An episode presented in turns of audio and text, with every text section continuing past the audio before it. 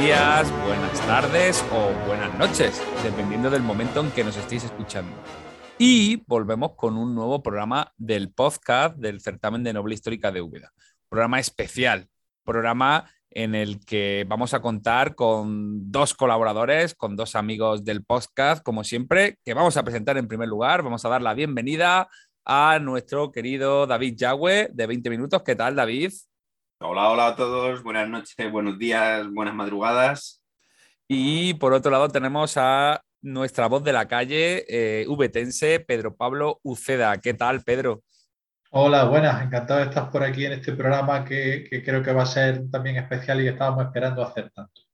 Bueno, y este programa es especial porque coincide y hemos querido que con la nueva salida de la novela de Santiago Posteguillo, a ver si no me equivoco diciendo el título. Roma soy yo.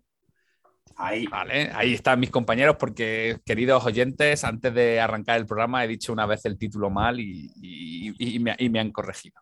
Bueno, pues eh, Roma soy yo. Eh, hemos querido, por supuesto, por, la amistad que tenemos con, con, Santiago Posteguillo, por la relación, por lo que nos gustan sus novelas, pues no hemos querido dejar pasar la oportunidad de hacer este programa. Y yo creo que tanto David como Pedro están de acuerdo que era idóneo que, que, hiciésemos esto. Sí, hombre, es, uno de los lanzamientos más importantes de novela histórica de este 2022 y, merecía además que es nuestro premio, un premio a Iván Joe del, certamen. Y vamos, ¿cómo no dedicarle un, programa entero a, a, esta novela, a este lanzamiento? Es un choque de trenes, es una fecha que había mucha gente esperando, eso es como cuando Harry encontró a Sally la película, pues cuando Posteguillo escribió de Julio César es también uno de los, de los momentos que esperábamos este año. Yo creo que trasciende un poco la novela histórica. Es decir, aquí estamos hablando ya de un hecho literario de por sí, no es, no es un evento que nos interese solamente a nosotros por ser literatura de género. Yo creo que hay muchos lectores que estaban esperando este lanzamiento y que hay mucha expectación. Veremos a ver si se cumplen las expectativas. Todo lo que se tener la expectativa alta siempre es una presión añadida. Y que tiene mucho morbo, Pedro, porque también supone la vuelta a Ediciones B de Santiago Posteguillo después de un largo periplo en Planeta, donde incluso llegó a ganar hace pocos años el premio Planeta. Sí, aunque me parece que él tampoco le da tanta importancia a ese hecho, por lo menos no lo ha, no ha destacado mucho, no, no se siente, no, sé, no, no, le, da tanta relevancia que, que como quizá le podamos dar otro desde fuera, no sé, es percepción mía. No, él no, pero nosotros sí, el run run y, el rumoreo, a nosotros nos gusta. Sí, los, rumores de la subura que nos gustan a nosotros. Y que hay muchos Julio César por aquí, también puesto por medio. Hay algunos de estos, estos tres que no voy a decir yo quién es, que se ha ido a Roma a hablar de otra novela de Julio César, y yo creo que no es casualidad que, que, se, que se lance editorialmente otra novela de Julio César que casi se solapa con esta, y, y no sé, mucho, mucho Julio César tenemos este año, sí. Sí. Bueno, yo quiero decir que, la novela eh, ha salido justo esta semana e incluso David ya ha publicado una entrevista en, 20 minutos en la que, bueno, pues le lanzaba diferentes cuestiones eh, que algunas también van a escuchar nuestros oyentes en, la entrevista que tenemos con Santiago Posteguillo. Eh, David, de, las preguntas que le han lanzado, ¿vale? Si entran nuestros oyentes en, 20 minutos, ¿cuál es la respuesta que más te ha gustado de todas? Bueno, pues, me he soltado bastantes eh, respuestas, pero, pero quizá una que, yo creo que no le que no, que no vais a encontrar en otra, eh, en otra entrevista de las muchas que está concediendo en estos días, de la que también la que vamos a tener aquí en el podcast, pues quizás en un momento dado le preguntaba sobre si notaba que después del planeta eh, las críticas y, los comentarios eran más duros con él. Y, él contaba eh, que, sí que lo notaba y que lo aceptaba, porque bueno, él decía que si se le considera un referente en el género, pues entiende que, que se le pida siempre más y mejor. Pero hablaba de una cosa muy curiosa que a mí me llamó la atención, ¿no? Y sin querer compararse con Nadal, él hablaba un poco de que en este país tenemos un poco el síndrome de, golpear al, al, que tiene éxito, ¿no? Y decía, ¿cuántas veces han enterrado a, Nadal? Me decía, en las crónicas, y ahí sigue. Y yo no sé si él pues también se ve un poco así, ¿no? Y a mí esa, reflexión un poco queda un poco con el, con el, con el escritor, ¿no? Más que con, con el novelista y tal, pues me, llamó la atención y me pareció interesante. Dos cosas de la, de la entrevista. Una, la, entrevista de David lleva spoilers, porque a nosotros en la entrevista no, no, no nos quiso comentar cómo terminaba el juicio. En la, en la entrevista de David sí pone cómo termina el juicio. Yo creo, Pedro. La trama principal de la novela. Eh, y eso no es, no es culpa de David, es que el propio Santiago lo dice, cómo termina el juicio. De todas formas, yo creo que, esa respuesta tiene doble interpretación y que tú lo tomas por un lado y, que él lo tomaba por otro. ¿eh?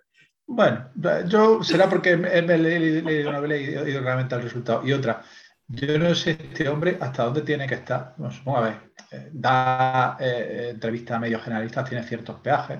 También te supone una, una ventaja, es que llega muchísima más gente que cuando son medios especializados.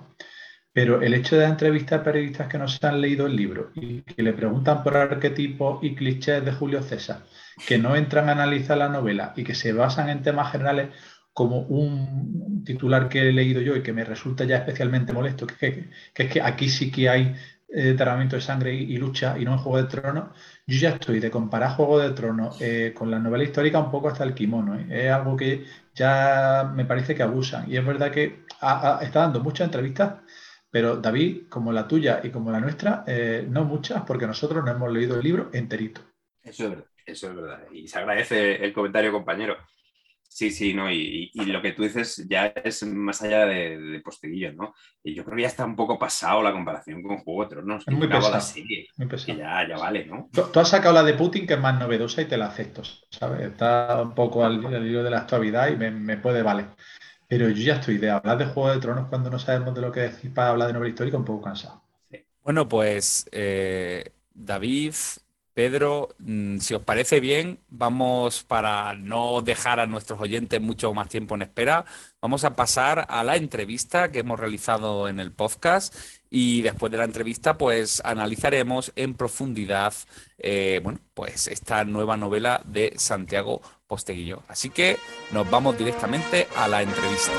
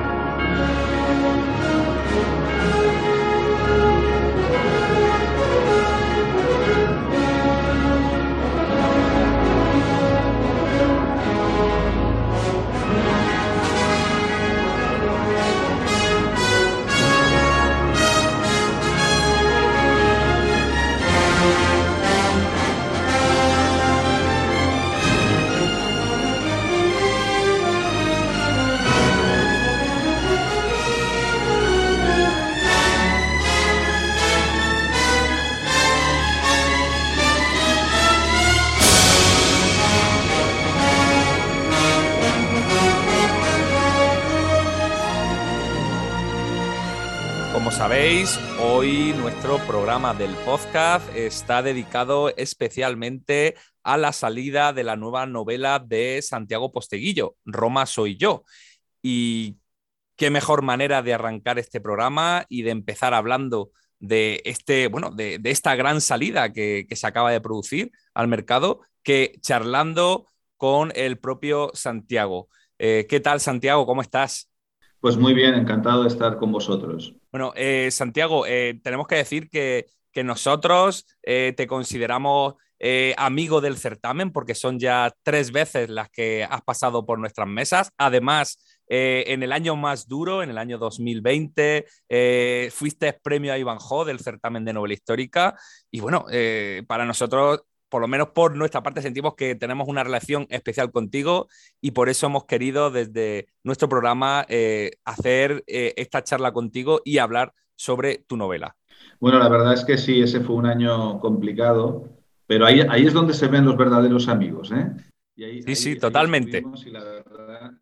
Sí, no, ahora en serio. era un año complicado, pero yo sí que he pensado que que en la medida de lo posible y con las medidas eh, oportunas de prudencia sanitaria que, tomamos y que tomasteis vosotros desde la organización, eh, que era muy conveniente hacer tantas actividades culturales como, como fuera posible, unas en línea y otras presenciales, ¿no? Así que yo encantado de haber estado con, con vosotros, ah, digamos que a las duras y a las maduras, siempre que es posible. Bueno, pues nosotros... Déjame, Pablo, que subraye un poco porque eh, las visitas de Santiago al certamen, de las tres que ha tenido, yo solamente he podido estar en dos. Las tengo grabadas muy nítidamente en mi memoria. Su charla magistral en el, en el Salón de Pleno del Ayuntamiento sobre el cierre de la trilogía de Trajano fue muy buena. La visita última en 2020 fue especial y no, no, olvidaremos la mención al Guardia Civil que había en la estación de tren de Valencia y a su, a su papel clave en que Santiago pudiera venir porque aceptó el pase que tenía. Era una circunstancia en la que decía casi más Guardia Civil que nosotros que pudiera venir Santiago.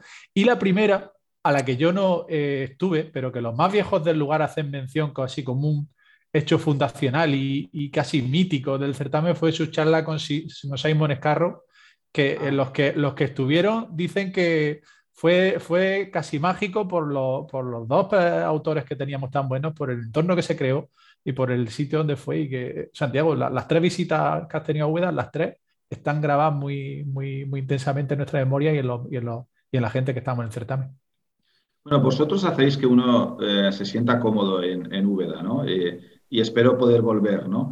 Y, también eh, eh, el clima que se montó con Simon, Simon Scarrow, pues también es una persona yo creo que muy cercana y, que y, entonces eh, fue relativamente yo creo que fácil en el buen ambiente que vosotros montáis y con la cercanía del propio Simon Scarrow, pues que, que sí, que surgiera allí un, un debate así interesante y, ameno, ¿no? Yo creo, y, con, con, buen rollo, ¿no? Que, es lo que se respiraba aquel día. Bueno, pues Vamos a empezar, si te parece bien, Santiago, vamos a empezar a disparar, a, hablar sobre la novela. Y, para arrancar, fíjate, eh, todos estos días previos a, que saliese la novela, por lo menos yo como lector, he tenido una sensación de que, de, que, de que se venía algo grande. Es más, eh, eh, nos sentimos, ¿no? El poder estar aquí hablando contigo como casi como en una premiere, ¿no? De estas de cine, ¿no? Donde, oye, la, película del año. Eh, tengo la sensación, como digo, de que, de que el, esfuerzo, tanto por tu parte como de la editorial a nivel de comunicación, está siendo, por lo menos en esta novela, enorme, ¿no? No sé si tú eso lo estás notando o es una percepción que tenemos nosotros. Eh, la verdad es que yo creo que lo que ocurre también es que levanta mucha expectativa el personaje de Julio César. Es un personaje eh, inconmensurable, es, el personaje de Roma, ¿no? Y que a lo mejor eh, el, que yo, que llevo novelando Roma bastantes años, me decida por fin a, novelar a César, ¿no? Pues quizá es una conjunción de elementos que ha podido llamar bastante la, la atención y generar bastante interés. A todo esto yo creo que se suma que estamos saliendo de una pandemia ¿no? y que todos tenemos ganas ¿no? de, volver a, la auténtica normalidad y que, y que podamos tener eh, otra vez eventos literarios de forma normal y relajada y todo eso quizás una conjunción de factores, eh, además que realmente es mi mayor desafío literario y que va mucho más allá de una trilogía. Yo creo que todo eso se, agita y sale la, expectación en, la que, en la que nos estamos moviendo con el lanzamiento de Roma Soy yo, la primera novela sobre Julio César. Que me gusta insistir que aunque sea una serie, es una novela en sí misma autoconclusiva, como todas las novelas que hago, que aunque puedan estar en, una, en formar parte de una serie, cuentan a su vez una historia en sí mismas. Va, Esa eh, era un poco la, la, la, duda que yo tenía, Santiago, y quizá a lo mejor te estoy haciendo la pregunta muy pronto, pero es la principal duda que tengo. Tú ya, ya te he leído que tienes el planteamiento de que te esperan años por delante de estar conviviendo con Julio César, o sea que no, no va a ser una trilogía. No sé si tienes definido bien en la, en la mente eh, cómo va a estructurar ya la, la, serie y tienes hito y, y, número de, en, novelas, o sea, algo que va a decidir. En algún medio ha salido que van a ser seis novelas, parece ser. Eh, lo ponen en tu boca, Santiago Yo trabajo eh, porque tengo que tener algún tipo de horizonte y, tener organizada mi mente para ir acometiendo por segmentos esta enorme historia. Eh, y sí, en, principio trabajo con una idea de seis novelas, eh, una novela cada dos años, que suele ser el tiempo que yo tardo para sacar una novela. lo que pasa es que tampoco me cierro a que pueda ampliarse dependiendo de que, se me, que alguna batalla se me vaya de páginas. ¿no? Y precisamente batallas con César tenemos muchas y muy importantes. ¿no? Entonces ya iremos viendo. Pero sí que trabajo con un horizonte de seis novelas por lo menos, de tal forma que queda claro que, que, César, el César que yo concibo, el César que yo quiero contar, a mí no me cabe en una trilogía. Bueno, de hecho, eh, comentas en otras entrevistas que hemos estado leyendo estos días, eh, hablan del gran reto, eh, toda la vida preparándote, digamos, para escribir esta serie de novelas, que todas tus novelas sobre Roma conducen a Julio César. O sea, bueno, pareciera que, que, todo lo que ha venido antes, Escipión, Aníbal, Trajano, Julia Donna, ha sido como una preparación, ¿no? Para, para, para esta digamos, nueva aventura, ¿no? Nueva, nueva serie, ¿no? En parte es así, pero tampoco tiene que ir eso, digamos, como en demérito de esos personajes que has mencionado, ¿no? Porque tanto Escipión como eh, Trajano o Julia Domna eh, se merecen toda la atención que yo creo que les he dedicado y más, ¿no? Eh, pero es verdad que en la medida en que he estado escribiendo sobre Roma, tengo la sensación de que todo lo que pasa antes de César conduce a César. Y todo lo que ocurre después de César es por César. Es decir, que, eh, César es el eje en torno al cual pivota toda la historia de, Roma y en gran medida la historia de Occidente. Eh, acuérdate que palabras como Kaiser es una derivación, Kaiser, emperador en alemán, es una, es una derivación de César, la palabra zar en ruso zar es una derivación también de la palabra César. Es decir, que eh, César supone un antes y un después, ¿no? Por eso utilizamos mucho esta frase, ¿no? Después de César el mundo nunca volvió a ser el mismo y nunca volvió a ser el mismo. Y, por eso sí que pienso que haber hecho toda esta serie de novelas me ha armado de, un cierto conocimiento del mundo romano que creo que por fin me hace entender lo suficientemente bien a César para narrarlo en toda su complejidad y en toda su densidad y en toda su potencia. Fíjate que lo que en otra ocasión podría ser a lo mejor eh, una decisión editorial o promoción editorial, en este caso, mm, por lo menos hablo por mí, pero creo que casa también con lo que estás contando de la historia de Roma y con lo que estás contando de, la, de tu trayectoria personal y, literaria, que eh, yo por lo menos te lo compro totalmente. Es decir, yo ya te adelanto que para mí, estamos en un podcast que es de novela histórica y que es de género, pero el lanzamiento de tu novela para mí se va más allá de lo que es literatura de género y para mí es uno de los hitos literarios del año. Y es una novela que creo que hay muchos ojos puestos en ella y que las van a leer no solamente los amantes del género, los que nos gusta el género, sino mucha gente que a, la que le gusta Santiago Posteguillo y a la que lo lee, lea Santiago Posteguillo más allá de cuestiones de, género, de etiqueta de género. Y, ya te digo, hay, hay, hay, mucho interés por nuestra parte y estamos todos deseando que se lea la novela y, leerla. Es que, eh, a ver, eh, yo me considero novelista, eh, punto.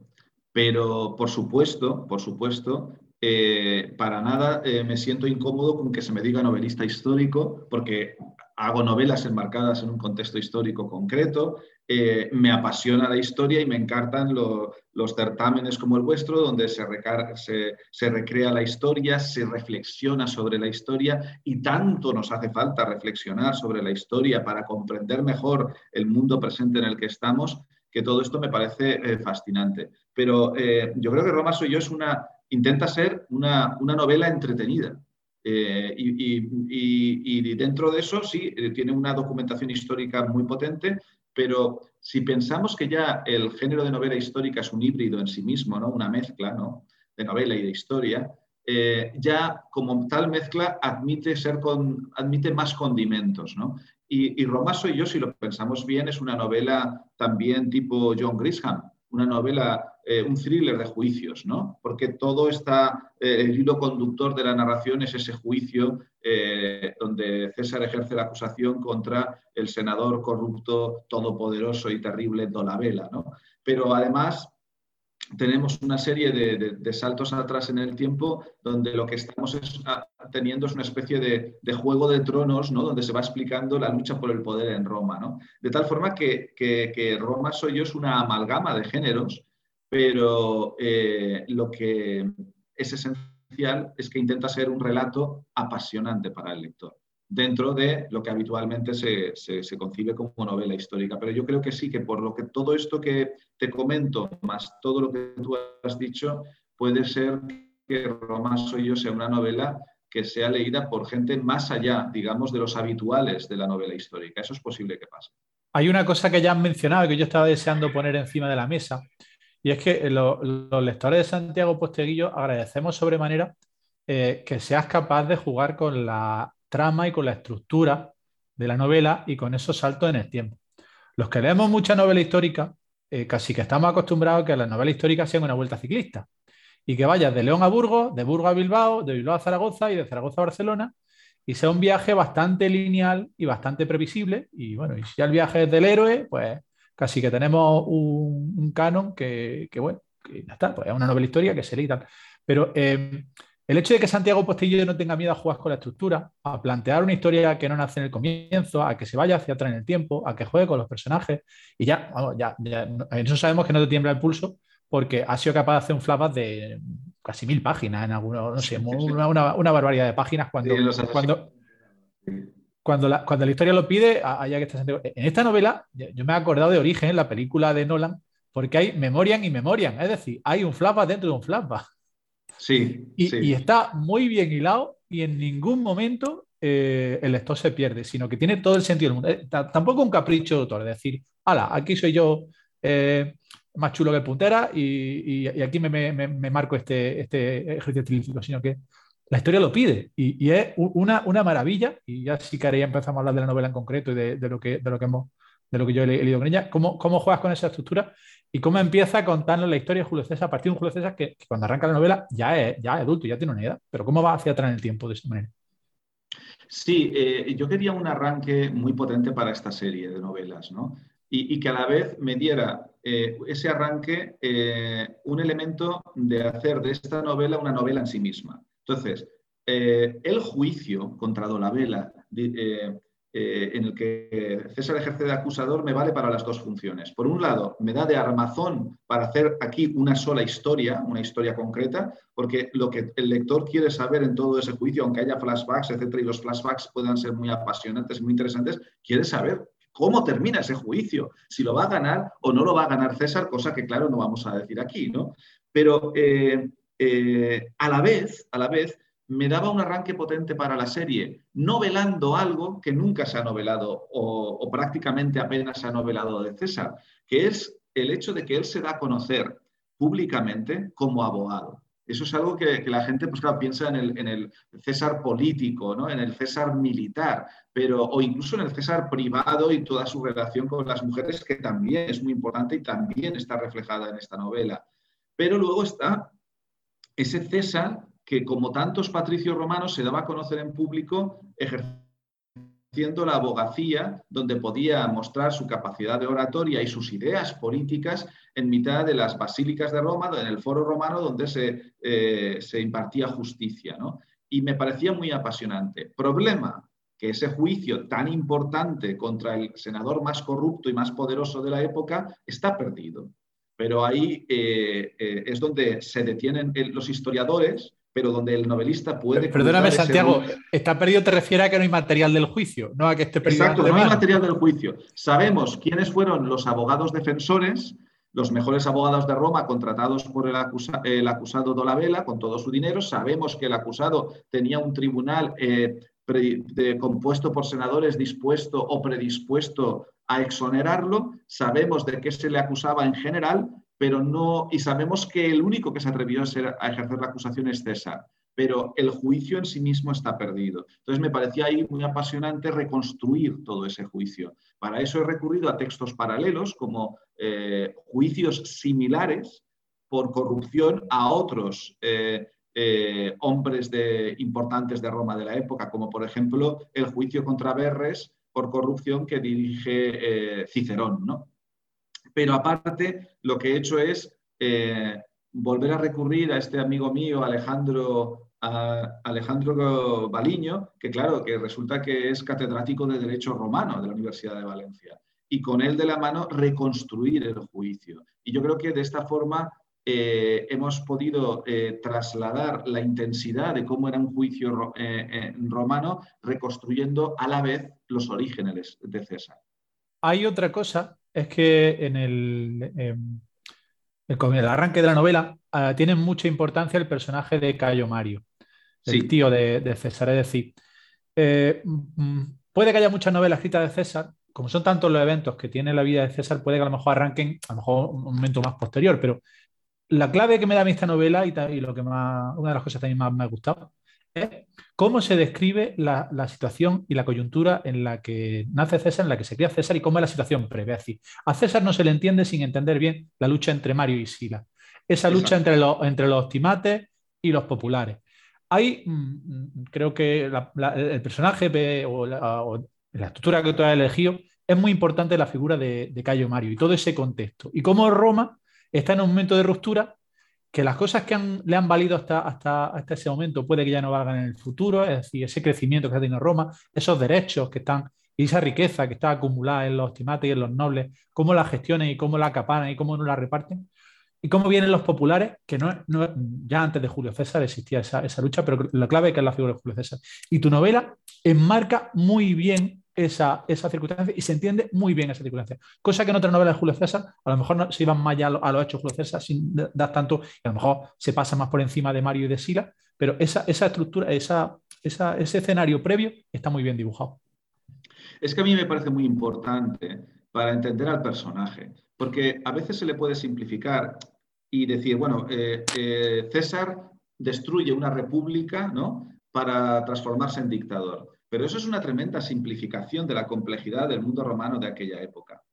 Eh, sin menoscabo de que César puede cometer errores y algunas cosas inadecuadas en su ascenso en el poder, ¿no?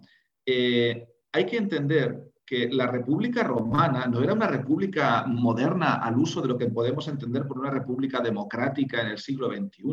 La República Romana probablemente se podría asimilar mucho más a la Rusia de Putin, donde eh, un dictador o un, líder máximo tipo Sila eh, lo que hace es preservar los privilegios de una serie de oligarcas que eh, controlan toda la riqueza. Eso realmente era la República Romana, sobre todo en su parte final.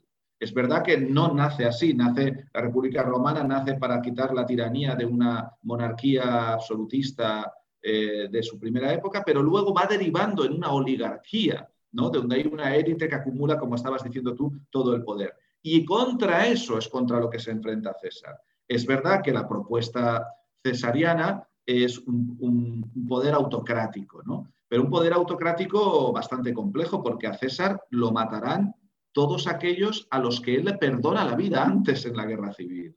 Con lo cual eh, es, un, dictador eh, que a su vez perdona la vida a los enemigos, no es un dictador a la, forma de Sila. Entonces, César es un personaje muchísimo más complejo que, a mi entender, requería de explicar este contexto de enfrentamiento entre la facción popular que defiende el reparto de riqueza, por un lado, en la que estará César, frente a la facción optimate, que son los ultraconservadores, elitistas senadores que lo que quieren es que la riqueza quede concentrada en una sola familia, en una sola familia. En ese contexto, eh, se entiende mucho mejor eh, hasta cierto punto la audacia y la, y la, heroicidad de César de enfrentarse contra esas élites, empezando por este juicio contra Dolabella, donde se juega él mismo personalmente la vida. Ahí ya has mencionado tú que hay, mm, mm, bueno, que esta época es de las más conocidas, es que hay poco, poco material. ¿Has encontrado mucha diferencia entre el material histórico con el que has trabajado en esta novela con el que puedas haber estado eh, considerando con, con, la, con, otra, con otras eh, novelas tuyas, en otros trabajos? Es decir, hay mucha diferencia en, cómo se ve a Trajano, cómo se ve a Escipión, cómo se ve a Julia Dona en la historia y cómo se ve a Julio César. Eh, ¿Está demasiado exaltada esa figura o crees que realmente lo, lo, que no ha llegado mm, corresponde con la, con la, con la importancia que tuvo Julio César? La verdad es que yo creo que eh, en el tema de la documentación, precisamente haber hecho esas ocho novelas anteriores me, me han hecho trabajar bien en documentar, eh, a la hora de documentar a César, porque me he encontrado con todos los problemas que ya me había encontrado en otras ocasiones. ¿no? Eh, a veces hay sobredocumentación sobre César, eh, en concreto en algunos periodos concretos de César. ¿no? Hay mucha documentación sobre algunos momentos concretos de César. Pero luego también hay grandes vacíos. Y precisamente la juventud de César es una época donde hay gran vacío eh, documental, ¿no? que he tenido que recurrir precisamente a expertos o textos paralelos para poder eh, rellenar adecuadamente. ¿no? y luego hay otro tema eh, que nos encontramos habitualmente eh, cuando queremos novelar a un personaje de gran relevancia histórica del pasado, y es el de las contradicciones en las fuentes históricas. Es decir, que sobre un mismo personaje se nos viertan desde las fuentes mismas clásicas visiones muy diferentes y muy contrapuestas. Y aquí es donde tienes que buscar un punto de ecuanimidad y de valorar también qué fuente puede ser más ah, fiable en según qué cuestiones. Por ejemplo, en el ámbito privado tengo que construir la intimidad de César. ¿Es César heterosexual o es César homosexual? ¿O es César bisexual? Eh, en el caso de Trajano era un tema también a decidir, ¿no? En el caso de Trajano, eh, un personaje que solamente se casa una vez, no tiene hijos y de quien solo se conocen amantes masculinos, pues hombre, cuando alguien o, algo cabalga, galopa como caballo, tiene crines de caballo y relincha como caballo, pues a lo mejor es caballo, ¿no? Entonces era evidente que en el caso de Trajano eh, era una persona homosexual, ¿no? Pero en el caso de, y lo cito porque yo tengo que decidir si el personaje de César lo voy a retratar como heterosexual, bi o homosexual. Y, creo que queda claro que no tengo ningún problema de escribir sobre un personaje homosexual. ¿no? Le he dedicado 3.600 páginas. A mí eso me da igual. Pero sí que, claro, tenemos que decidir qué, identidad ¿no? íntima tiene el personaje. Claro, y tenemos a un Cicerón, gran enemigo político de César, que lo acusa de homosexual pasivo, que era lo peor. La homosexualidad activa eh, no había ningún problema, porque era una cuestión de sexualidad también de poder. Pero claro, homosexualidad pasiva, mm, eso no lo veían bien porque era un acto de sumisión, ¿no? Y entonces, pues claro, el único, pero el único que le acusa, acusa de homosexualidad pasiva, entiéndase, ¿eh?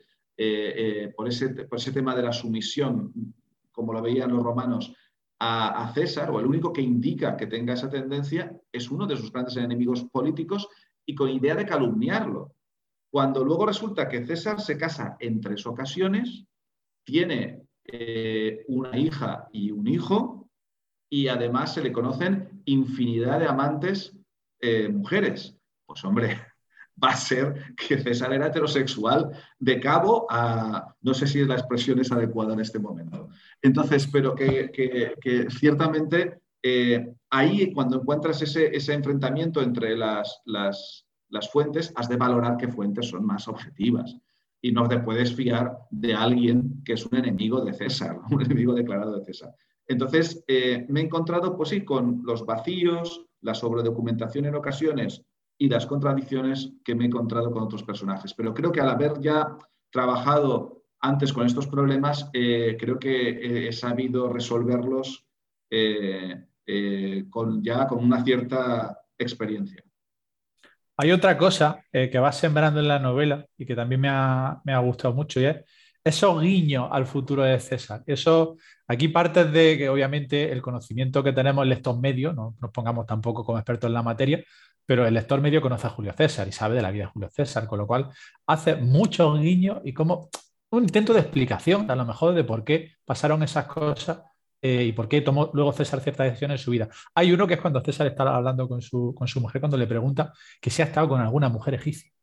Y que si conoce de las habilidades sexuales y de las habilidades eh, de la... esa a mí me, me, sonreí, permíteme que, que, lo, que lo concrete en esa, eh, a lo mejor tanto, pero, pero eh, hay muchos guiños como ese de decir, ¿por, por, qué perdonas tanto? ¿Por qué eres tan magnánimo? Que, que te van a matar, que no sé qué. Que, hay, ha jugado muy, muy finamente y hay, hay mucha, muchos guiños de ese estilo a lo largo de la novela que cualquiera que lo, que lo, lo lea lo sabe, lo sabe entender.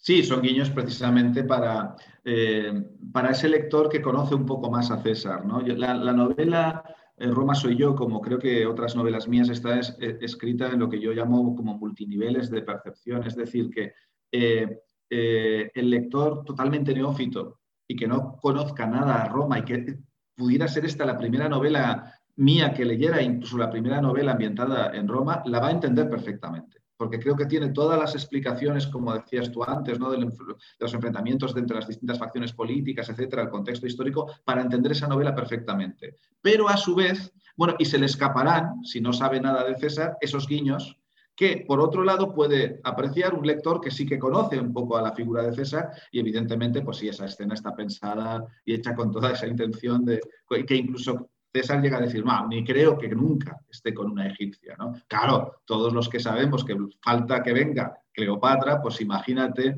eh, que, además César yo creo que se enamoró realmente, aunque tuvo muchas relaciones con muchas mujeres y tres matrimonios, yo creo que realmente él solo se enamoró dos veces de su vida, en su vida, dos veces. Una es con Cornelia, que es esa historia de amor que cuento en esta primera novela, porque pese a ser un matrimonio político, eh, tuvieron la fortuna ambos de que no era una niña de 14 años con un señor de 40, sino que aquí juntaron a dos, adolescentes. Se cayeron bien y se quisieron y se enamoraron, Y surge una historia muy bonita de amor que la subrayan todas las fuentes clásicas. César se lleva a jugar la vida por ella, o sea que la tiene que querer mucho, ¿no?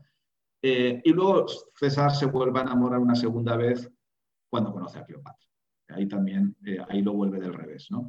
Son las dos, dos veces que, las dos grandes mujeres, yo creo, en la, en la vida de César. ¿no? Aunque hay otras muy importantes, como su madre, como la amante Servilia, que aparecerá más adelante en la serie. En fin, eh, que, que, a César no se, le, no, se, no se le puede explicar sin sus mujeres y es cierto que la novela tiene todos estos guiños para, para cosas que además desarrollaré en el resto de novelas. Eh, nos va a cortar ya mismo Pablo, pero quería. Mm, creo que ha quedado claro que a mí la novela me ha encantado, que me parece una grandísima lectura, que es un comienzo de la serie estupendo, pero yo tengo un miedo. Un miedo, un regemor o un, no sé, un mirando al futuro. Pues y es, es tiempo de plantearlo, este es el momento no, Es decir, eh, ya he hablado de una serie larga, eh, mm. este es el comienzo, y es un comienzo que empieza muy alto, ¿Será capaz Santiago Posteguillo de encontrar hitos suficientes en la vida de Julio César para mantener esa tensión narrativa y ese interés a lo largo de las novelas de la saga? Y estoy pensando sobre todo en la central, en las de medio, donde no hay ni un, ni un inicio ni un, ni un, cierre. Es decir, yo cuando me leí El Señor del Anillo, creo que eso no ha pasado a casi todo el mundo, te lo lees los tres novelas del tirón y las dos torres, pues el libro de en medio y a lo mejor si lo consideráis airadamente, el libro que, bueno, pues no es ni el inicio ni el comienzo y es una transición, pero a lo mejor considerado solamente como novela independiente, pues no es más débil, pero a lo mejor no es, es, la mitad del Señor del Anillo. Eh, va a encontrar material y va a ser capaz de, arrancar esa serie. Y perdóname que te hago un último apunte. Y es que yo ya he leído varias veces que comparas tu novela con, con, Juego de Tronos y yo estoy cansado de que todas las referencias que haya de novela histórica es Juego de Tronos. Una entrevista que he leído este fin de semana, ni siquiera lo pronunciabas tú. Era el periodista el que lo decía y va y lo planta en el titular. Y yo con esta novela en ningún momento me he acordado de Juego de Tronos. Me he acordado de J.K. Rowling y Harry Potter. Vale. Porque tú estás planteando aquí una historia que sabemos que vaya a lo largo y la fantasía y la ficción a J.K. Rowling le, permiten jugar mucho de eh, enlazarse y aventuras, cada aventura sea, cada final de curso en, en Hogwarts es cada vez más apoteósico y, y, y, cohete y, viva, la vida en, en Hogwarts y la magia. Pero ¿Tendrás potencia suficiente en la vida de Julio César para que esas novelas centrales sean consistentes y sean suficientemente mm, buenas de, por sí? ¿Crees que serás capaz de conseguirlo? vaya pregunta difícil, Pedro. no, no. Y esa pregunta, esa pregunta me la hago yo mismo, ¿eh? O sea, que estás dando en, el, en la clave que a mí también más me preocupa, ¿no? Yo sé que o tengo la percepción, y bueno, me lo, me lo estás confirmando tú con tus palabras, de creo que, este es un muy buen arranque eh, como, como, novela inicial de la serie. Eh, yo sí que creo que, la vida de César tiene, tiene un montón de, momentos absolutamente estelares. Eh, yo creo que Una guerra de las Galias por sí misma es una novela. Una guerra civil, César contra Pompeyo, es una novela en sí misma. Yo creo que el encuentro de, titanes eh, que se enamoran de, César y Cleopatra es otra novela en sí misma. Y yo creo que la conjura, el magnicidio más, más importante o más conocido de la historia de eh, los idus de marzo, si lo decimos en español, o, las idus, si atendemos a que idus es femenino en latín, de marzo del año 44, es otra novela en sí misma. Entonces yo creo que, que las novelas ahí surgen muy bien. Eh, ¿Cómo llegar de Roma soy yo a, la guerra de las Galias? Es lo que estoy articulando ahora y es un tema complejo, pero yo creo que estoy encontrando los suficientes elementos sorprendentes para, explicar, además, lo que tiene que ser la transformación de César, ¿no? de un César que, que parte desde la ingenuidad, que todavía lo tenemos bastante ingenuo aquí todavía enfrentándose a Vela, donde de los 20 a los 40, eh, como a tantos otros, como a nosotros mismos en la vida, ¿no? Eh, maduras y, César se va a dar cuenta que para, para enfrentarse a sus enemigos políticos va a tener que terminar siendo en gran medida como ellos. ¿no? Y esto es un tema muy, muy brutal que explicar, ¿no? y ahí, ahí estoy ahora mismo. Eh, yo, yo, darte las gracias porque acabas de compartir con nosotros las seis etapas que tienes en tu cabeza y como quiere estructurar la, saga. Yo aquí hoy, eh, a, a, principios de abril que estamos grabando el podcast, hago un pronóstico. No van a ser, son seis etapas, pero yo creo que no van a ser seis libros. Algunas de esas etapas que tú has mencionado, creo que nos vamos a ir a dos libros como poco. Y creo que vamos Podría a... pasar. Podría pasar. Por eso, yo mismo cuando te estoy, estoy diciendo sí lo de seis, yo tengo una tengo que organizar mi mente de alguna forma, pero estoy abierto a esa flexibilidad. Eh, si de pronto una, una, un, episodio se, va, pues si, si, el relato pide el doble de páginas, mi, idea es no restarlas, eh, sino dárselas al relato. Pues yo pongo aquí ya el pronóstico y lo veremos. ojalá que tengamos oportunidad de comentarlo, de leerlo, por supuesto, y de, verlo, pero, que yo mi, pronóstico es que no van a ser seis libros de Julio César de, Santiago Postiguillo, sino que va a ser algunos más. Y claro, yo ya soy, plenamente consciente de que poca gente como, como, tú o pocos escritores como tú van a hacernos entender también eh, a Julio César y a su época. Desventaja, pues que vamos a tener que tener paciencia. Obviamente no es el caso aquí de George R. R. Martin, todos sabemos cómo terminó, pero lo que estoy segurísimo es que vamos a disfrutar muchísimo en el camino, aunque como bien has dicho, tú tardes dos años en, leerlo y algunos tardemos pues unos poquitos días, eh, eh, perdón, tú tardes dos, años en escribirlo y nosotros tardemos pues, unos poquitos días en, leerlo porque la verdad es que se coge tu libro y se devora Santiago. Bueno, muchas gracias. Eh, de todas formas, eso pasa también con el cine, ¿no? Un, productor lleva años detrás de una película, luego el rodaje dura meses, el montaje, etcétera, y luego te sientas y en dos horas ves la película, ¿no? O sea, eh, pero lo importante es que cuando tú veas esa película o leas ese libro eh, en relativamente poco tiempo te resulte apasionante. Entonces, todo ese trabajo que uno ha invertido como creador, pues se siente recompensado. Oye, pues eh, me parece que, con estas últimas preguntas creo que nos, bueno, pues nos ha dado el punto final, Santiago, a esta entrevista. Desde el podcast queríamos agradecerte los minutos que nos has dedicado y, para hablar de la novela. Y por supuesto, tanto Pedro como yo hemos disfrutado muchísimo leyéndola. Ahora ampliaremos más en esta segunda sección del programa, ¿no? Pues más detalles, comentaremos, ya entraremos a dar también opiniones más personales, pero recomendar a todos nuestros oyentes que no dejen de leer la novela de Santiago y que esperamos verte pronto o encontrarnos, aunque sea eh, en algún otro momento a lo largo de este año 2022. Yo también espero que podamos encontrarnos eh, pronto, no sé si en el, propio certamen eh, o en algún otro evento, ¿no? pero tenemos que, seguro que nos vamos a cruzar, ya veréis. Pues muchas gracias, Santiago, y bueno, seguimos con el programa y seguimos disfrutando de la novela.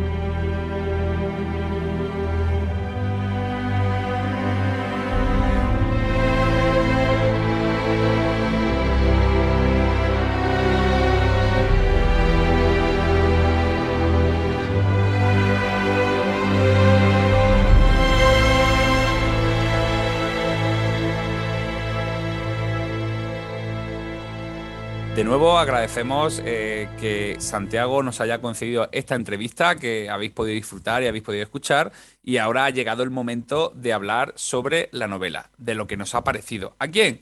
Pues a mí, a David Yagüe y a Pedro Pablo. Pero antes de nada, por si acaso no os ha quedado claro de, de qué va esta novela, pues vamos a tener la presentación de la misma por parte de David. David, cuéntanos, ¿qué nos ha querido contar Santiago Posteguillo en este Roma Soy Yo? Bueno, pues antes de, nada, felicidades compañeros, pedazo de entrevista. Yo me he quedado un poco agazapado escuchándoos y, y ha sido una entrevista muy interesante. Bueno, vamos a ver, ¿qué Roma soy yo? ¿Qué va a ser la novela? Bueno, ya nos ha contado Santiago Posteguillo que, es el arranque de una serie de novelas autoconclusivas que van a novelar toda la vida de Julio César. Y en esta primera novela eh, nos va a contar la infancia y primera juventud de, este personaje. ¿no? ¿Cómo lo va a hacer? Pues lo va a hacer eh, en torno a un juicio a un juicio contra un eh, excónsul, gobernador de Macedonia, al que se le llamado Dolabella, al que se le imputa un tema de malversación y corrupción y en donde César, Julio César, va, a ser el fiscal de ese juicio, el acusador. Eh, en este juicio, además, pues claro, va a haber un componente político ¿no? entre las dos facciones, entre los optimates y los populares, que en aquel momento estaban enfrentados, y donde Julio César va a tener su primera gran aparición pública y política eh, de su vida. Y a través de ese juicio y las cosas que van a ir pasando, vamos a ir descubriendo las cosas que, eh, que han marcado la niñez y la juventud de César, como su matrimonio con, eh, con, Cornelia, como su relación con su tío Cayo Mario y con algunas cosas más que no voy a desvelar por, por eh, para que la gente que quiera leerla lo disfrute en plenitud.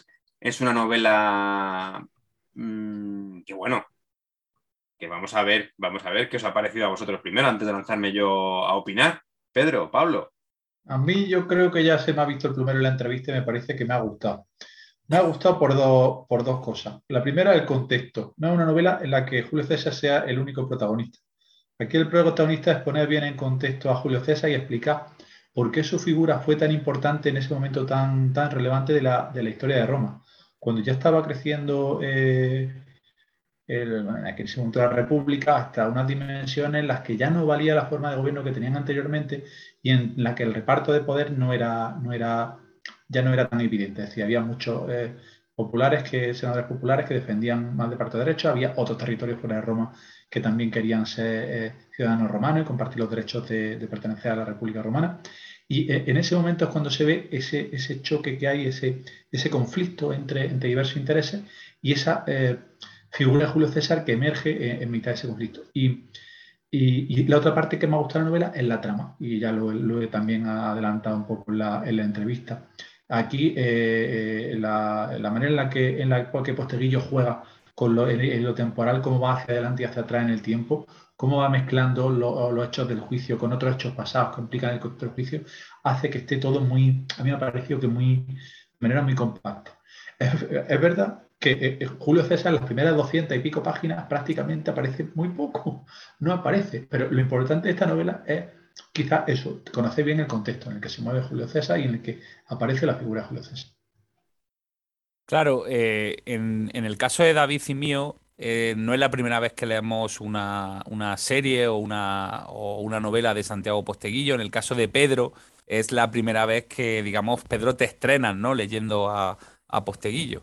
Eh, hay que decir que esto de el salto atrás, el, ir eh, viajando eh, a otros momentos, es algo que ha practicado anteriormente en otras novelas. para mí, pues quizá la más, la que más recuerdo sobre todo son los asesinos del emperador, ¿no? Que, empieza la novela en un momento que, al que no volvemos prácticamente hasta el final del todo, ¿no? Prácticamente cientos de páginas después, ¿no? Es un flashback, ¿no? Digamos, toda la novela es un, es un recuerdo, ¿no? Eh, efectivamente, quizá, y esto sí lo voy a comentar ya, una de las cosas que más me choca de esta novela es el que, no quiere decir que no me haya gustado, al revés, me, gusta, es ese protagonismo de Cayo Mario, ¿no? Que, que incluso durante la lectura hay algún momento en que uno dice, pero bueno, ¿qué novela estoy leyendo yo? ¿Estoy leyendo una novela sobre Julio César o estoy leyendo una novela sobre Cayo Mario? Yo no sé si, si David o Pedro habéis tenido esa sensación en algún momento. Bueno, eh, sí, a mí, a mí me sorprende ¿no? el, peso el peso que le da a toda esta historia de, la memoria dentro de la memoria, es decir, estamos viviendo un flashback sobre Julio César y a, través de un recuerdo que Cayo Mario le cuenta al propio Julio César de chaval, pues se extiende, pues no sé si son ciento y pico páginas, eh, recordando la campaña de Aquae Sixtiae de, de, Cayo Mario, ¿no? Y, dices, madre mía, pues está haciendo una novela dentro de la novela sobre Cayo Mario a mí sí que te sorprende por la extensión, pero bueno, eh, la verdad es que está muy bien contado y la verdad es que luego al final, pues sí que te das cuenta que hay cosas de esa anécdota que le cuenta Cayo Mario a Julio César que va, a marcar la existencia de, de, Julio César en el futuro, ¿no? Y vamos a ver, yo entiendo que hay una explicación, es yo creo que Posteguillo sabe muy bien cuál es su público, qué es lo que le demanda gran parte de ese público y quería que hubiera una gran batalla en la primera mitad del libro. No debía cuadrarle nada biográficamente de César en estas fechas y dice, pues aquí tengo una batalla de Cayo Mario que, la puedo montar y, y, te queda también. Y además, pues yo imagino que como es Santiago Posteguillo y no es un autor que está empezando, pues la editora habrá dicho, pues estupendo, Santiago, vamos a contar esta, esta batalla, este recuerdo dentro del recuerdo al principio. Es verdad que sorprende, pero yo creo que el, resultado final, pues al final tampoco, tampoco desmerece el conjunto. No, a, mí no me, a, mí no me ha estorbado por lo que os decía, porque creo que se explica bien la... Y además, eh, es que cuando, cuando empieza Julio César es que ya están ausentes todas las figuras de, su banda. Es decir, Cayo Mario y el resto de, de senadores populares es que ya han fallecido, con lo cual, como no tire de este tipo de, de giro literario, no, no, aparecería en la novela. De hecho, eh, estaba haciendo cabeza y, creo que yo en los últimos tiempos me he leído otras dos novelas de Julio César. Las lágrimas de César de Jesús Maeso y, y, la de Girbeja, eh, mm. Las cenizas de la, de la República. Claro, y ahí estas cosas van de pasadas. Es decir, que creo que aquí la diferencia que tenemos con Posteguillo es que no se tiene miedo en pararse y en explicar el contexto, sobre todo por lo que nos ha dicho, porque le queda por delante un largo recorrido de la mano de Julio César y él no va a tener problema en pararse y detenerse donde lo crea oportuno y donde encuentre eh, pues, los recursos y los hechos que le, que le cuadren para la novela que quiere, que quiere crear en cada momento. Claro, yo creo que al final es una gran contextualización, ¿no? Lo que nos hace, ¿no? Nos, nos sitúa muy bien, nos posiciona muy bien todo. ¿Para qué? Para que desde luego el lector, hablo del lector que no sea eh, seguidor del tema romano o, del, o de novela histórica, eh, se sitúe muy bien en el contexto y en el momento histórico en el que se van a mover los personajes. Creo que eso lo hace muy bien, y, pero sí que es verdad que, como he dicho, sorprende. Mm, sí, bueno, eh, yo creo que también está marcado un poco por, por yo creo que la gran clave de, esta novela y de, la, de, la, mayoría de las novelas de Santiago Posteguillo, que es, que es lo bien estructuradas que están. O sea, son novelas cuya estructura funciona como un reloj suizo, que las cosas están donde, donde deben estar, porque luego al final todo funciona, ¿no? Eh, hablabas antes de los asesinos del emperador, que yo creo que también es otra que tiene una estructura modélica y, todo va funcionando, ¿no? Y, parece una tontería, pero, pero el que todos los elementos argumentales y de estructura de una novela estén bien ensamblados y funcionen, pues te permiten, le permiten al autor marcar un lujo como este, ¿no? De meter 200 páginas de una novela casi dentro de la novela. Eh, mm, a mí personalmente me parece que, esta novela es, está al nivel de, para mí, las tres mejores novelas de Posteguillo que serían eh, Las Legiones Malditas, La Traición de Roma y Los Asesinos del Emperador. Y esta me parece que está al nivel, al nivel. Y eso teniendo en cuenta que a mí me parece que Posteguillo mm, ha tenido un, nivel bastante, bastante alto en general durante su carrera y que sí que es verdad que tiene novelas más y menos inspiradas y a mí esta me parece que es una inspirada, eh, una muy inspirada y además con el, con el, ¿cómo decir? Con la dificultad de decir, voy a novelar a Julio César, que está más sobao que, el veo y además ofrece algo que, bueno, no es enteramente original, porque el juicio de Dolabella me suena que, aunque sea de pasada, ha aparecido en alguna novela, eh, pero este le da un enfoque tipo, thriller que parece, él, menciona a John Grisham, Agatha Christie, que yo creo que funciona muy bien y entonces eh, la convierte en una novela más transversal, ¿no? No es solo una novela histórica canónica, sino que tiene elementos de ritmo y de trama de otros géneros y eso me, para mí le ha convertido en una novela muy apetecible. Pero ten en cuenta que creo que para mí que esta novela es la que más libertad tenía, porque la, esta etapa de la vida de Julio César es la que es menos conocida, donde hay menos hechos y donde él tiene más posibilidad de, incluir los elementos casi que quiera, porque pues, ha metido esta batalla de Cayo Mario como podía haber metido otras muchas cosas, porque esta etapa en realidad es que no se conoce y no hay material. Y él mismo dice, y nos lo comenta en la entrevista, de que no hay eh, material histórico directo sobre el juicio. Claro. Se conoce el resultado y poco más, con lo cual el desarrollo del juicio es enteramente ficcionado por, por, él y no hay, con el apoyo de otros materiales paralelos y otros juicios parecidos, estamos de acuerdo. Pero no hay referencia exacta a cómo evolucionó el juicio o al papel que adoptó Julio César. Como, como, y por eso el giro que él hace de que soy fiscal y acuso, pero a la vez defiendo, es la base de, la, de, toda la novela y de lo que es el lanzamiento de, Julio César. creo que a mí ese giro, por lo menos, me parece también bastante acertado. Sí, a mí me parece que además es que él, construye no solo un thriller judicial, sino también un thriller político, ¿no? Al final eh, es una novela muy política. hay una lucha política, hay una lucha por convencer, por vencer dentro de una cierta legalidad al, al partido rival que, marca toda la, novela. Y, claro, es lo que tú dices, esta parte es la menos conocida, él mismo lo reconoce ¿no? en la entrevista, que, el juicio lo ha, inventado totalmente y ha tenido mucha libertad. Habrá que ver ¿no? en esas eh, seis, siete novelas que pueden quedar, eh, cuál va a ser su capacidad para sorprendernos. Porque o, más, no es lo mismo. Yo, creo que aquí, eh, ya te digo, lo que, lo que hemos comentado en la entrevista de que puede haber alguna de las etapas que tiene en la mente que al final terminen siendo dos, dos libros distintos o siendo la a lo mejor historia, pero que sigue viendo, yo creo que eso va a pasar, ¿eh? que aquí se vaya material, Porque es que aquí lo complicado de esta trama es cómo le cuentas tú al lector hechos que conoce, porque aquí ya no hay spoilers que van. Todos sabemos lo ido de marzo, todos sabemos el, Rubicón, todos sabemos ciertas cosas, y claro, está. Tiene que rellenar con tensión narrativa hechos conocidos.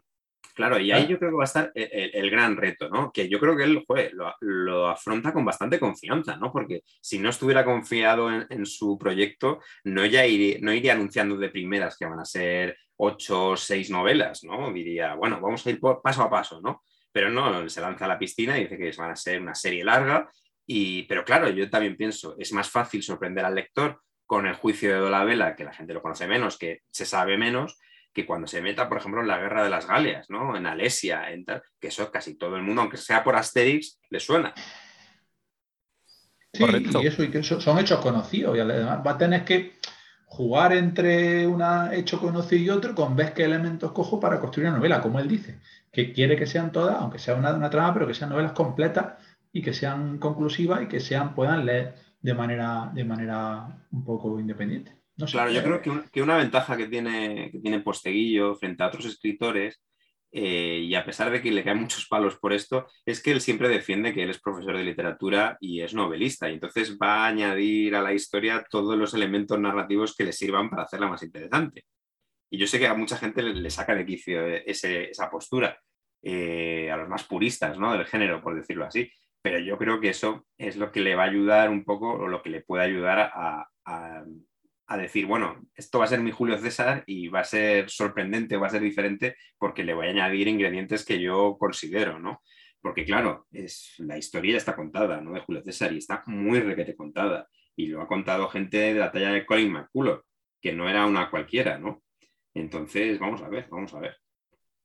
Bueno, y desde muy diferentes puntos de vista, ¿no? Eh, utilizando otros personajes como, como ojos para ver a, Julio César. Eh, en novelas, por ejemplo, pues como yo puedo recordar rápidamente novelas como El Druida, porque sobre la Guerra Galia sí que es verdad que, que hay muchísimas novelas, o incluso de otros personajes que aparecen a lo largo de, de, su historia, ¿no? Aquí veremos, por ejemplo, en esta novela también aparecer personajes como, como Cicerón, que aparecerá desde el principio, apareció al principio de la novela, ¿no? Ya se presenta eh, que es el, otro posible eh, parte acusadora fiscal, ¿no? De, del juicio y que además también, pues, está muy bien esa conversación y esos consejos, ¿no? Que les deja Cicerón en, encima de la mesa.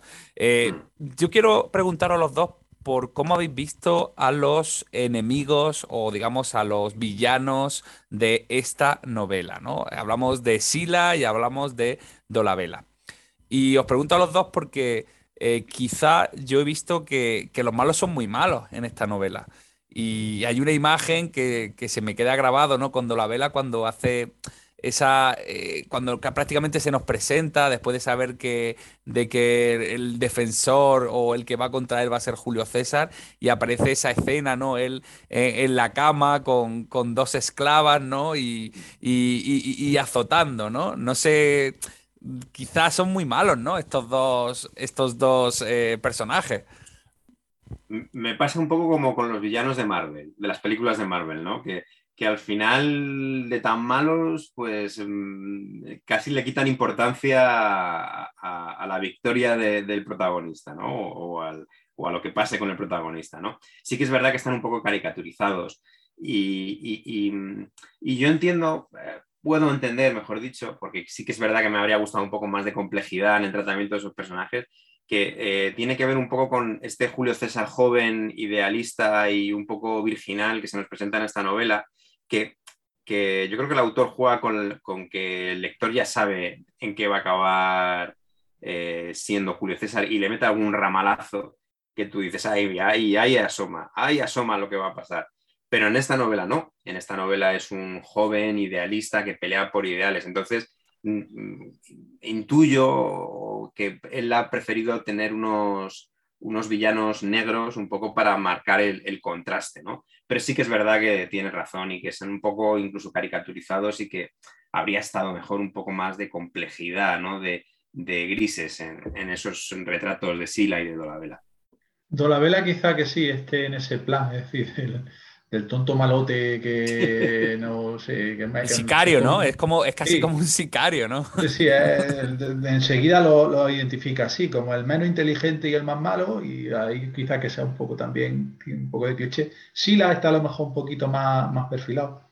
Eh, apunta al hecho y es curioso, porque como va dejando pinceladas de, lo que viene de Julio César y de cómo lo que pueden ser o lo que él sugiere como posibles gérmenes de lo que luego será la historia de Julio César.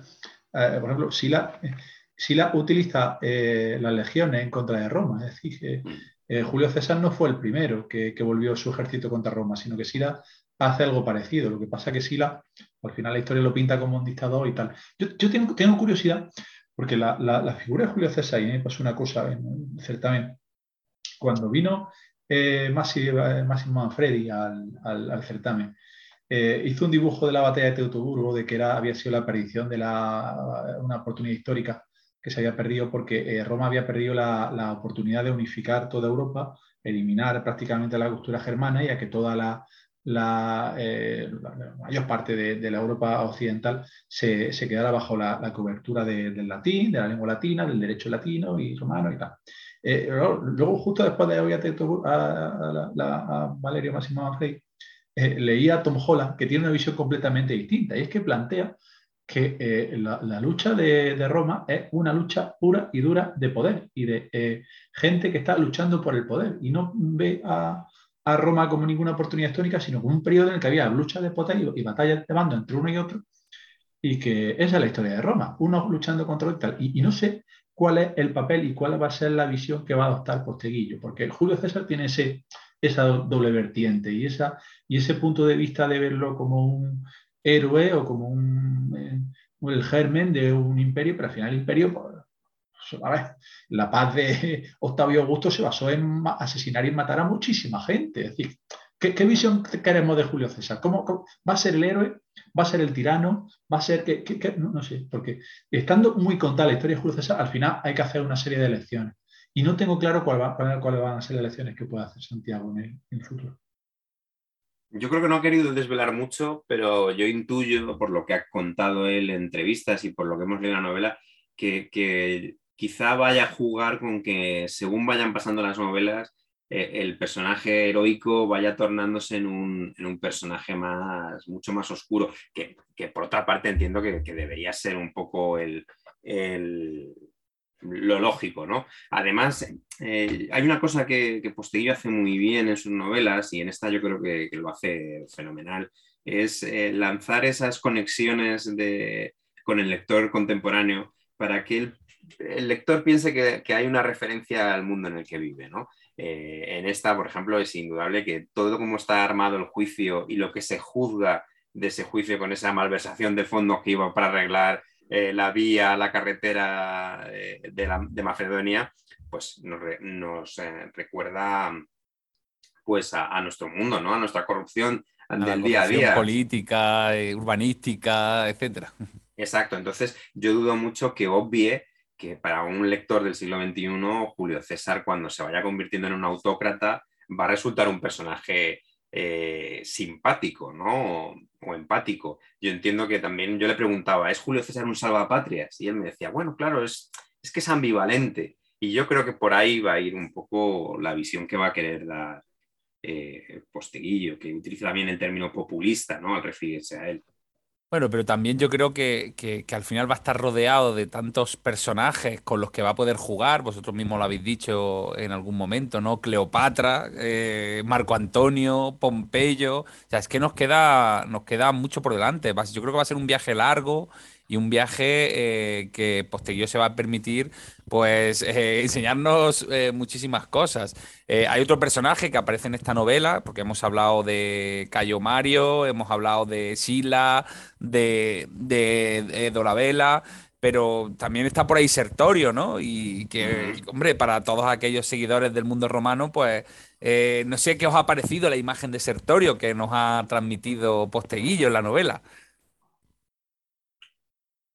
Bueno, eh, eh, yo creo que es como casi un guiño, un cameo, ¿no? Es como... Un mandado, ¿no? Es un mandado, ¿no? Sí, claro, porque claro, a ver, eh, yo no sé si lo que busca es también ir dejando ganas de más, ¿no? De, igual esto lo desarrollo más adelante, o no. Totalmente, yo creo que lo de Sertorio es más lo que queremos leer que lo que aparece, porque todos sabemos que va a ser importante en el futuro, pero aquí es, un secundario, bastante secundario, ¿no? Aparece demasiado en la trama, aunque sabemos que luego va a ser importante y que puede que en la siguiente esté, casi de personaje, de personaje principal. Oye, y, de los personajes femeninos, de, por ejemplo, de Cornelia, eh, su primera mujer, ¿qué, os ha parecido el tratamiento? A mí me ha gustado más la madre. Hmm. Porque Cornelia al final queda un poco como eso, la chica candorosa, inocente, que, que es totalmente fiel y entregada a Julio César y tiene menos, menos aristas.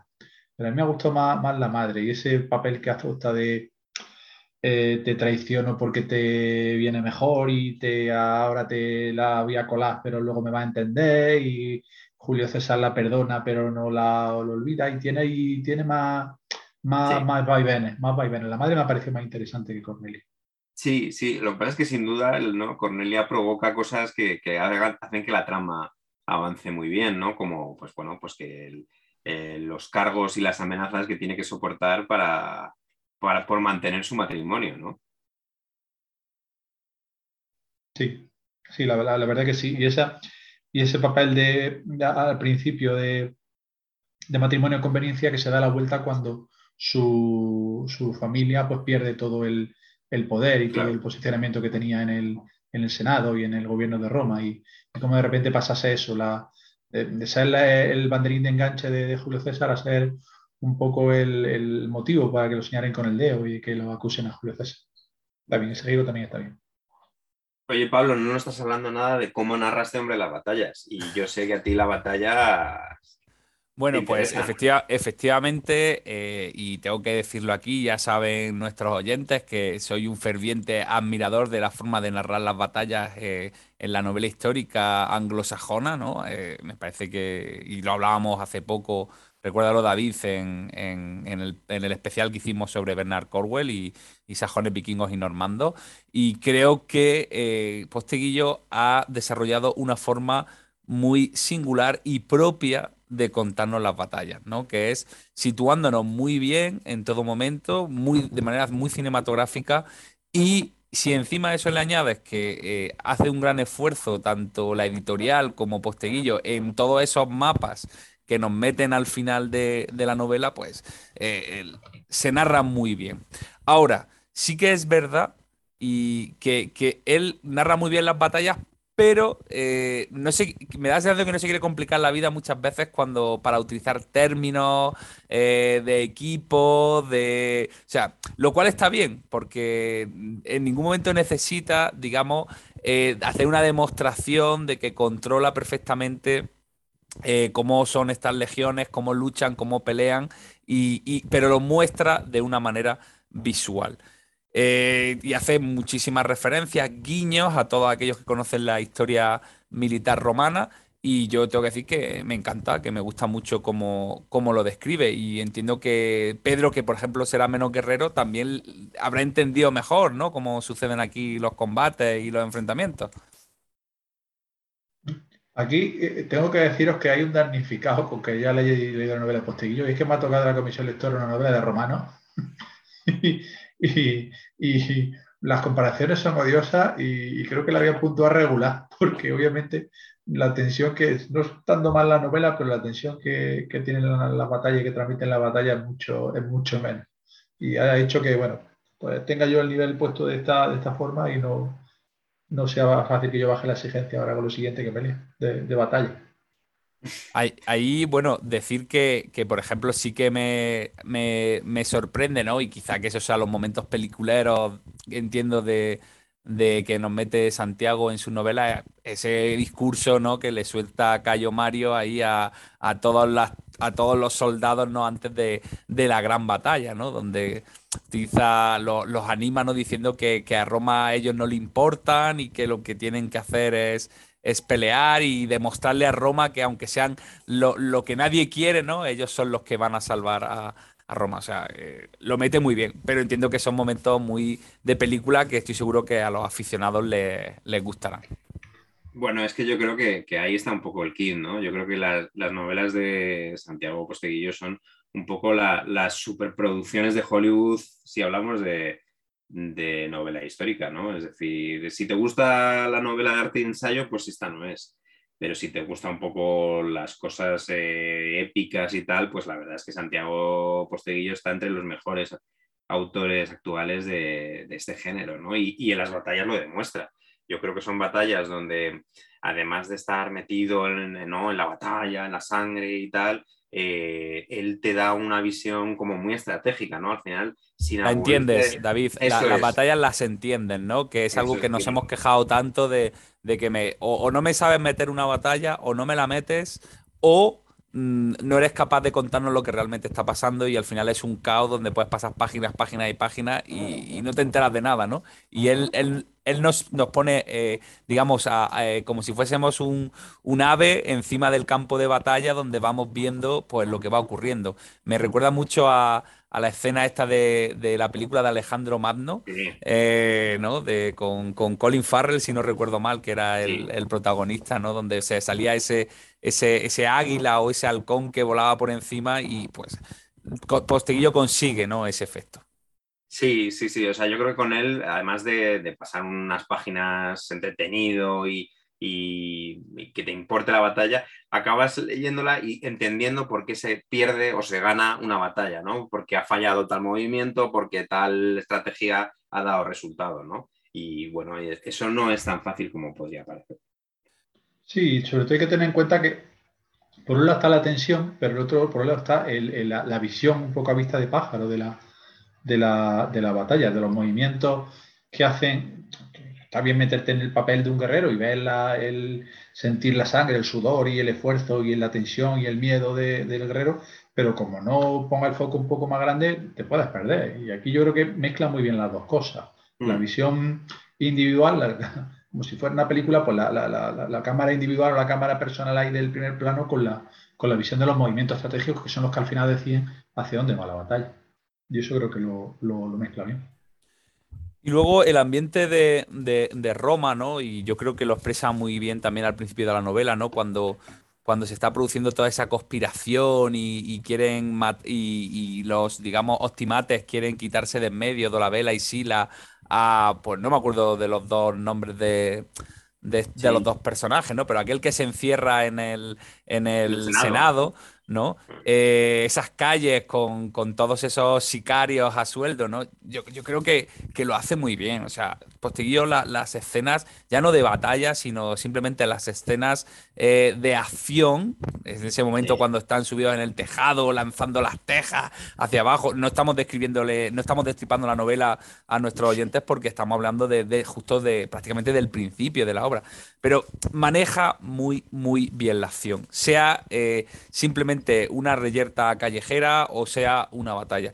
Y eso mm, en novelas como las que nos vienen por delante es fundamental. O sea, afrontar este proyecto donde las batallas y el tema militar van a jugar un papel fundamental y me refiero a eso, a la guerra civil con Pompeyo, a la guerra de las Galias, a todo lo que me contéis, es que, es que juega un papel necesario. Es que, y fíjate que estamos hablando de batalla en una novela que me ha empezado diciendo que es un thriller y que tiene juicio y que es política y tal. Eh, con Posteguillo eh, eh, no hay unanimidad en los que les gusta Posteguillo porque les gusta Posteguillo.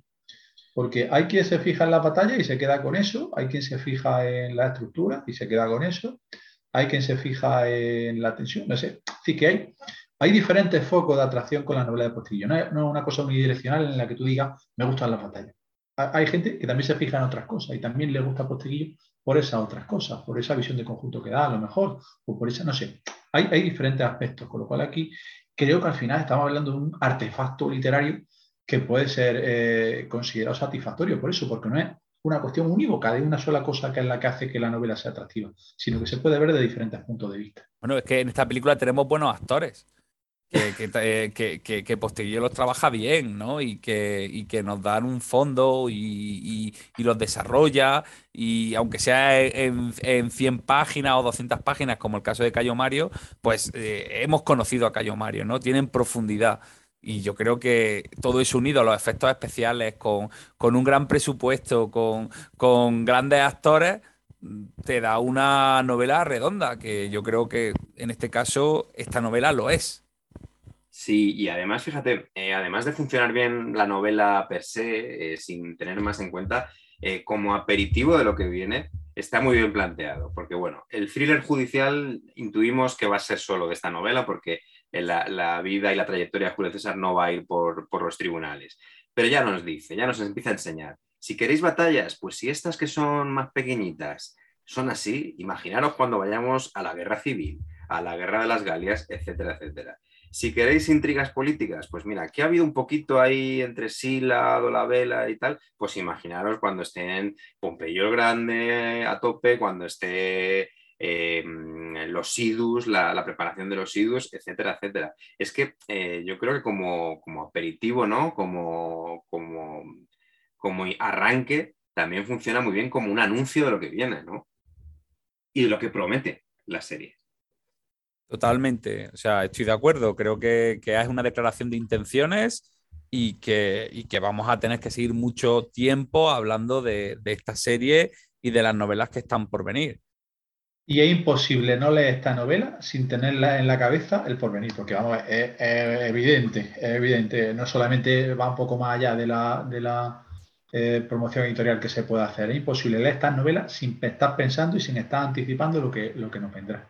Y, nos vienen 10, 12 años de Posteguillo y Julio César. ¿eh? O sea que yo, yo no sé, David, ¿dónde estaremos dentro de 10, 12 años? ¿Estaremos haciendo podcast? No sé, no estaremos... ¿Seguirá el certamen? ¿Habremos triunfado ya definitivamente y nos habremos retirado a vivir de la renta? No sé, ¿esto, ¿qué pasará dentro de 12 años?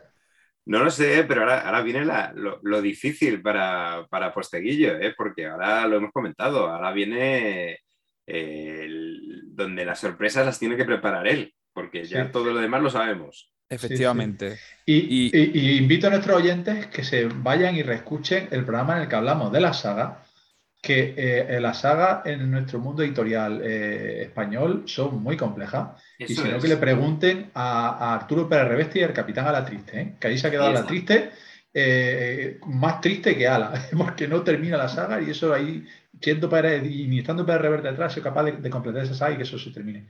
Eh, eh, ¿Será Postillo capaz de terminar la saga? son, son muchas interrogantes las que tenemos por a, a, ver, a ver si va a, va a, tener que tomarse una pausa a medias y hacer otra novela para desintoxicarse de Julio César, ¿eh? Yo qué sé. A ver si vamos a tener a George R. R. Martin, ¿no? deseando que, que, acabe la última y la escriba. Aquí, ¿no? aquí no, tiene, no tiene presión porque sabemos lo que pasó. Vamos, aquí no hay esa necesidad de ver cómo leche termina este hombre la, la saga, porque sabemos lo que pasó. Pero la, la cuestión es cómo nos lo va a contar. Cómo nos lo va a contar. Eso, eso, y, y, además, eh, él ya, como hemos dicho, aparte de dejar guiños, que esto lo iba a comentar también, a sus novelas anteriores, o sea, esta, esta novela está mm, plagada de eh, guiños a, personajes y, a, su primera, a su primera trilogía, la de Cipión. Eh, mm. por, elementos, el lector lo reconocerá. Y también eh, empieza a hacer guiños hacia el futuro, como tú muy bien comentabas en la entrevista, Pedro, ¿no? Con comentarios, con, con, con, frases, con absolutamente con todo. Piedrecitas, piedrecitas en el camino que anticipan lo que, lo que vendrá, lo que, va, lo que se va a construir después. Oye, y no hemos comentado el final. ¿Qué os ha parecido el final de la novela? Mm, bien, a mí no me ha decepcionado. Es decir, mm, a ver, mm, eh, tiene que ser un poco en consonancia con lo que tiene que venir después. A mí me ha parecido que estaba bien hilado. Quizá esa aparición mágica y al final, no sé, parece, parece un poco, no sé, no llega a ser un Deus Ex Máquina, pero... viviendo, al límite, pero al límite. Casi, casi, casi, casi. Lo que pasa es que viendo las noticias que tenemos estos días de ola y de, y de eh, pseudo tsunami y de costas arrasadas por el agua, eh, pues bueno, pues a lo mejor puede incluso hasta colar, no sé. Sí, lo que pasa es que yo creo que lo, que lo soluciona todo con, esa, ¿no? con ese pasaje final ahí en la casa de Julio César, eh, coreado, ¿no? con esa frase que da título al libro, que yo creo que como, que como colofón funciona estupendamente. Bueno, frase que da el título al libro, pero que también arranca el libro. Sí. Cuando su madre le está hablando y le está comentando, ¿no? Eh, o sea, que, empieza el libro con esa frase y, termina ¿no? con, esa frase. Entonces, bueno, yo suscribo un poco lo de Pedro, ¿no? Con respecto al final, pero es que no es el final. ¿Vale? Es que es por eso, entonces es, no, es fácil. Aún así, es metavolante, es metavolante, es que al final estamos hablando aquí de esos metavolantes, no es, no es, no es final, final de, etapa. Es episodio 1, ¿no? Fin de episodio 1. Bueno, yo, creo que, con los comentarios y con nuestras reflexiones sobre esta novela, eh, los oyentes mm, se pueden hacer una idea ¿no? de, lo que les espera en su lectura eh, a mí también me gustaría, David, Pedro, que nuestros oyentes, eh, si pudieran, nos dejaran también, una vez que hayan leído la novela, si están más o menos de acuerdo, si se acercan sus opiniones a lo que hemos dicho, si les ha gustado, si no les ha gustado, a través de redes sociales y a través de, bueno, pues de, por supuesto, de Evox y, y de Spotify. Eh, y creo que no debemos de seguir ya destripando más. ¿O, queréis, hay alguna pregunta que se nos quede del tintero? Poco nos queda ya, ¿eh? Le hemos dado un repaso bastante, bastante bueno, ¿eh? me parece a mí. No sé lo que opina.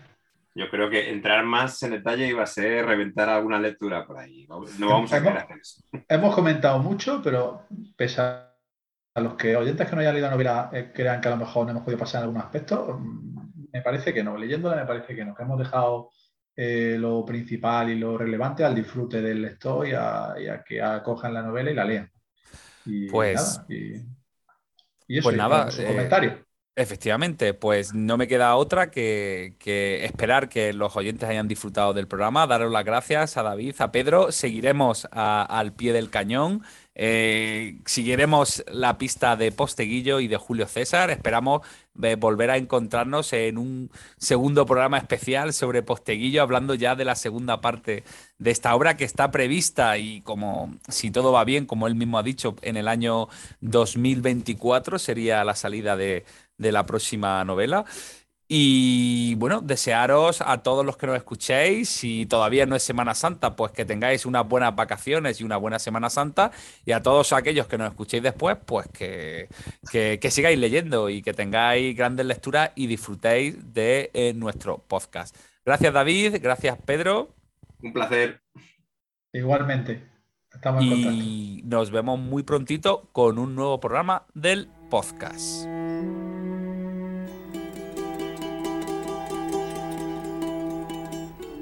Música